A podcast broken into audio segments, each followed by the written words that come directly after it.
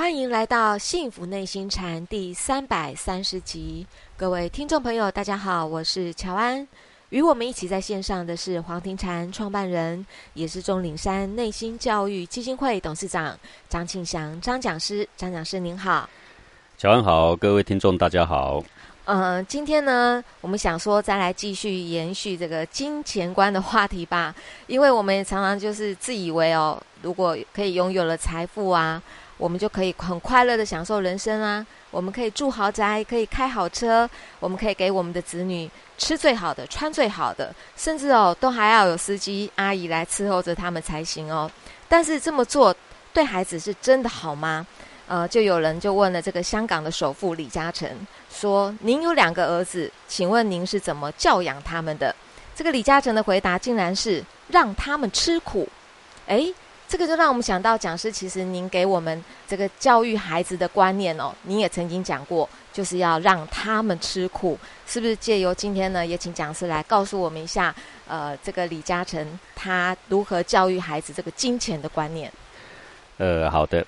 这个李嘉诚这句话说让小孩子吃苦哦，嗯，其实呢只讲对了一半，只对一半。那为什么说呢？因为你让小孩莫名的吃苦啊，哦，这个小孩也许以后呢会更加的虚荣。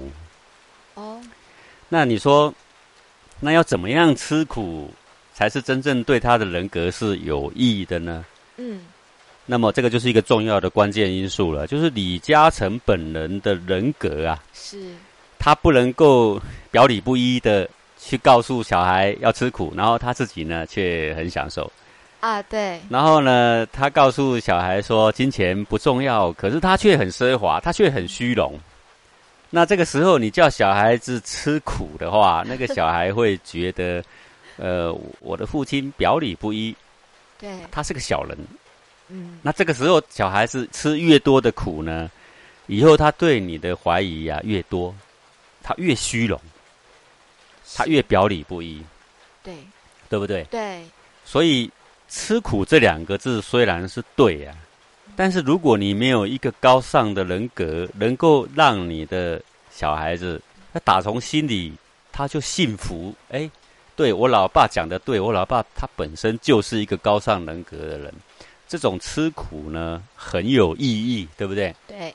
那他去吃苦呢，他就不会怨呐。嗯。好，各位你想想看好了，比如说一个国家有这个呃特战部队，特战部队要不要吃苦啊？要。都很吃苦，对不对？对。那特战部队吃苦，但是呢，他的班长不吃苦。哦。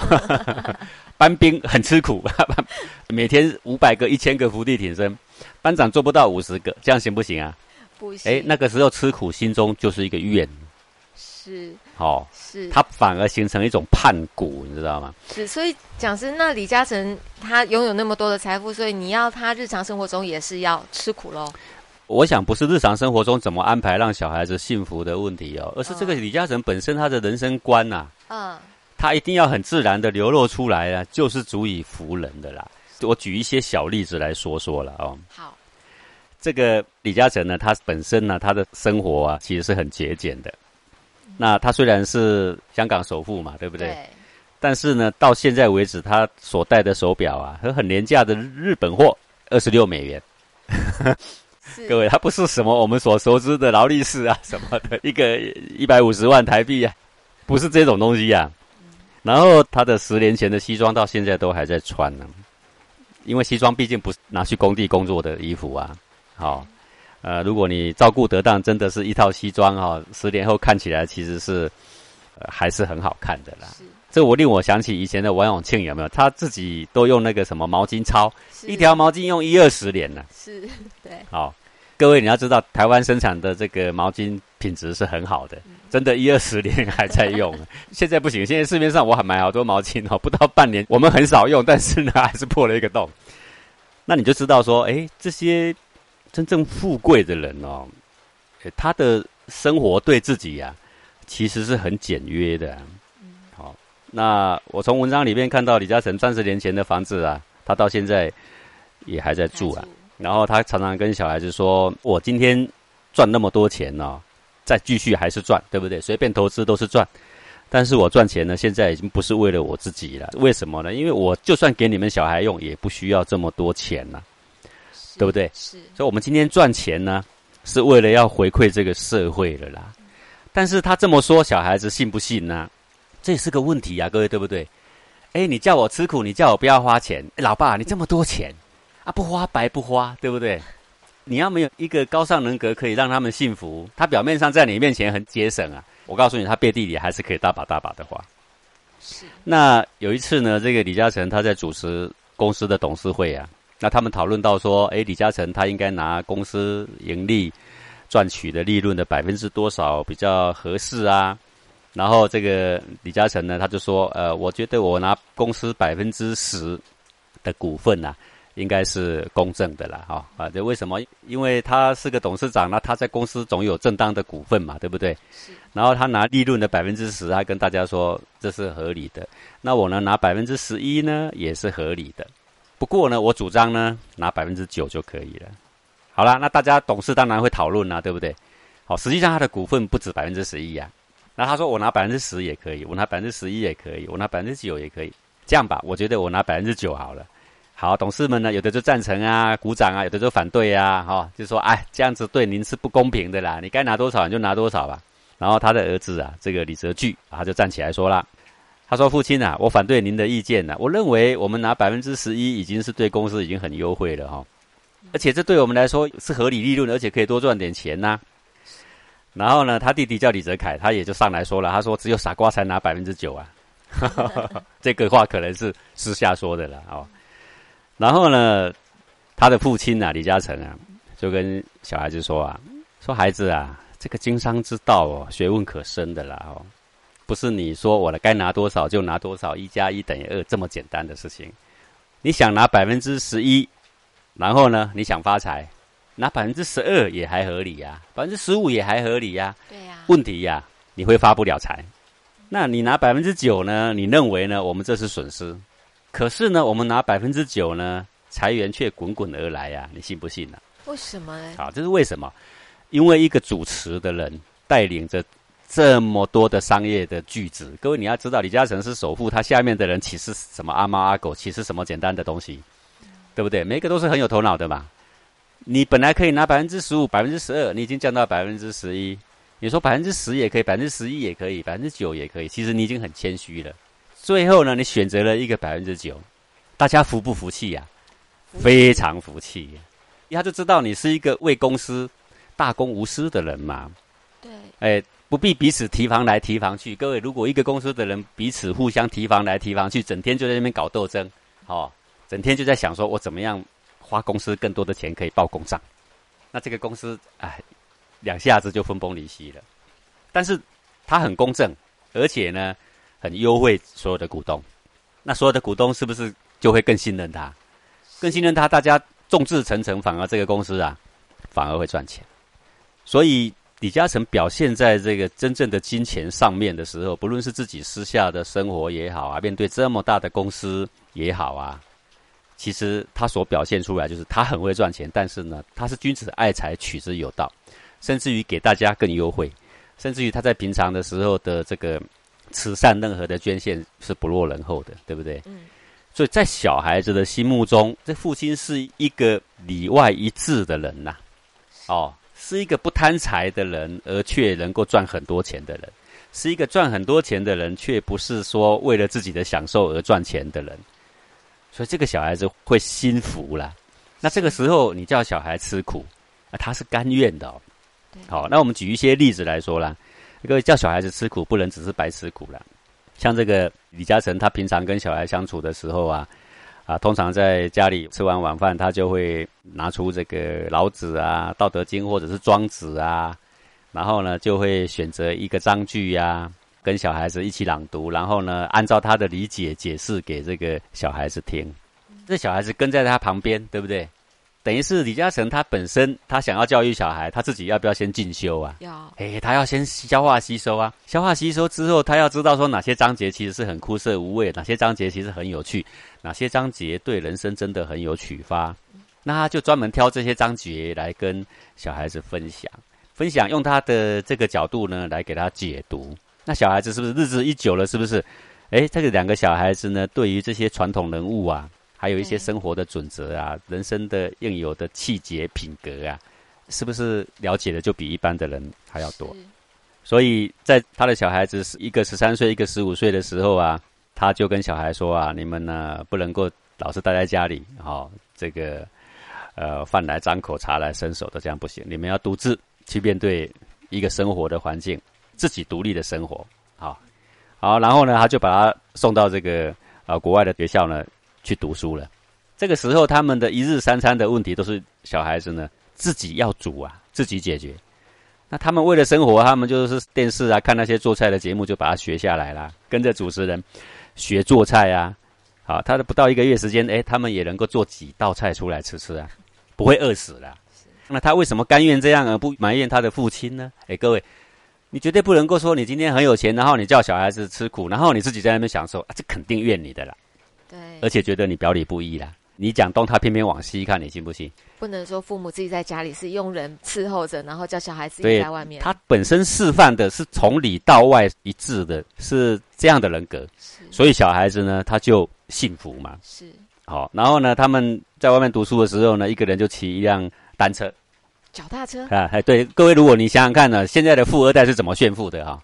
你再对比一下李嘉诚的小孩哦，哎，那真是比他们实在是高尚多了。是，那有的人都笑他们的小孩说：“你父亲是亚洲的大富豪，你们干嘛这么寒酸，这么辛苦啊？”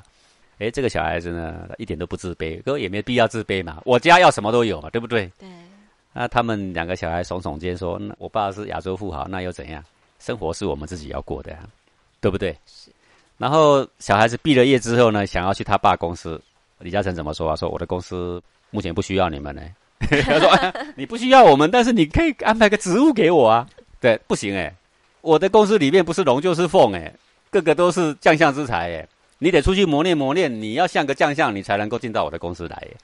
你不能进到我的公司丢我的脸嘛，对不对？而且说穿了，以后你们可能要接掌公司的人呐，你们有两把刷子，你怎么去让他们幸福啊？哎，他们是自己到外面找工作的嘞，是，对，所以他的小孩啊，从很小的时候啊，他就告诉小孩说啊，你们要自己赚钱。然后呢，小孩很小的时候就去打杂工，去当球童，去当服务生，啊，自己打工。对，李嘉诚是这样子教小孩的。是，当然除了这些金钱观念以外啊，哈，很多的小细节呀，李嘉诚也做了很好的教育呀。好，譬如说，他们。在家里吃饭，他们是有佣人的嘛，对不对？是这个李嘉诚虽然是个这么样的首富啊，那他教小孩的家教教的很好啊。为什么呢？因为这个李嘉诚他吃饭的时候，佣人端上饭菜来啊，他对佣人都是彬彬有礼的。好，端个汤上来，他也说谢谢。哎，送个饭，他还说谢谢，今天辛苦你。是各位小孩会不会在旁边看？会啊，会在旁边看啊。各位，如果我们现在的土豪会怎样？颐指气使，对不对？动不动就给他摔盘子，对不对？是。明天你给我滚，对不对？还嫌速度慢呐？对对对，当然了，他如果表现不好，你可以把他辞退，但是对人还是彬彬有礼的。是。所以古人说，在饭桌上可以看一个人的人人品呐。好，就是他吃饭的样子啊。我们钟岭山也常常很多学生到钟岭山来，然后呢要跟读，我们常常有很多的机会跟很多学生一起吃饭，有时候。我也会当面跟学生说：“你你哪里不当，你哪里不当。”好，比如说，这个学生在吃饭，一手放在桌下，一手在桌上，盘子放在桌面上，头低下去爬着吃。好，这个当面我都会说他的。还有吃面的时候，这样吸的很大声，有没有？这个我也会说：“哎，吃面不可以发出声音，喝汤也不可以发出声音。”还有很多人汤匙拿起来吃稀饭，有没有？都用吸的，好，好像旁边都没有人一样啊。他不觉得他这个声音让人觉得不舒服，好，那这个表示说他平常啊的心里面呢不关心人呢。这个李嘉诚他即使是带小孩子到外面餐厅吃饭，他面对那些服务生啊，他的态度呢也是非常有礼貌的。好，所以呃，在一个饭局上，一个人用什么态度对服务生啊，其实已经反映出他的教养、他的人格、他的。气度。是。好，各位，我想你一定看过很多在餐厅吃饭的人，那种对服务生颐指气使的那种态度，这种情况，我想各位也看多了。嗯，对着一个人会这么轻贱别人，可能只是因为他地位比你低，可能只是因为他的薪水比你低，可能只是因为你今天出钱，然后他要服务你，然后你就一副大爷的样子，那我们就知道说这个人有多么的虚荣了，对不对？对。那也可见得有一天他需要。别人帮忙的时候，他会是怎么样卑躬屈膝的去求人的帮助？好，为什么？因为他一切是看钱、看财、看势，对不对？是。好，那这个一个首富在吃饭的礼节上，你会看到说他对服务的人都不敢看轻，那你就知道说他对一切的人也都不会看轻了啦。那他对自己的生活简约，发自内心的觉得，真的我需要用的，真的只有这一些。今天我有这么多钱，钱很多很好，各位我也觉得钱很多很好。易经说富有之谓大业嘛，是很多很好，但是你要创造个大业来啊，就是你要对社会国家要有贡献呐。其实现在很多富豪，其实我都很钦佩，对，就是他的人格嘛，是，哎，他对自己严以律己，他对别人呢宽以待人，他自己自用简约，他对别人呢好非常的慷慨，好，那。可以自己多吃苦，多体恤别人。是，那我就觉得这样的富豪呢，啊，他是应该让他富贵的。是，对不对？看过李嘉诚他教小孩的文章啊，尤其里面他谈到一句话，我觉得很有道理啊。他说啊，教小孩啊，三分之二教他们怎么做人，嗯，三分之一是教他们怎么做生意。各位怎么做生意，其实是啊，他自己学也会的啦。因为我们也不一定是个做生意的料。我说你怎么样在社会上能够自力更生？哎，这个就是专业技能等等方面，花三分之一的时间也就够了。其他三分之二时间做什么呢？教他怎么做人。教他怎么做人是怎么教的呢？说你自己一定要表里如一，发自内心，你的言行做出来就是这个高尚人格的样子。你要求你的小孩的时候，你的小孩才会服服帖帖，打从内心里去信服你所做的教育。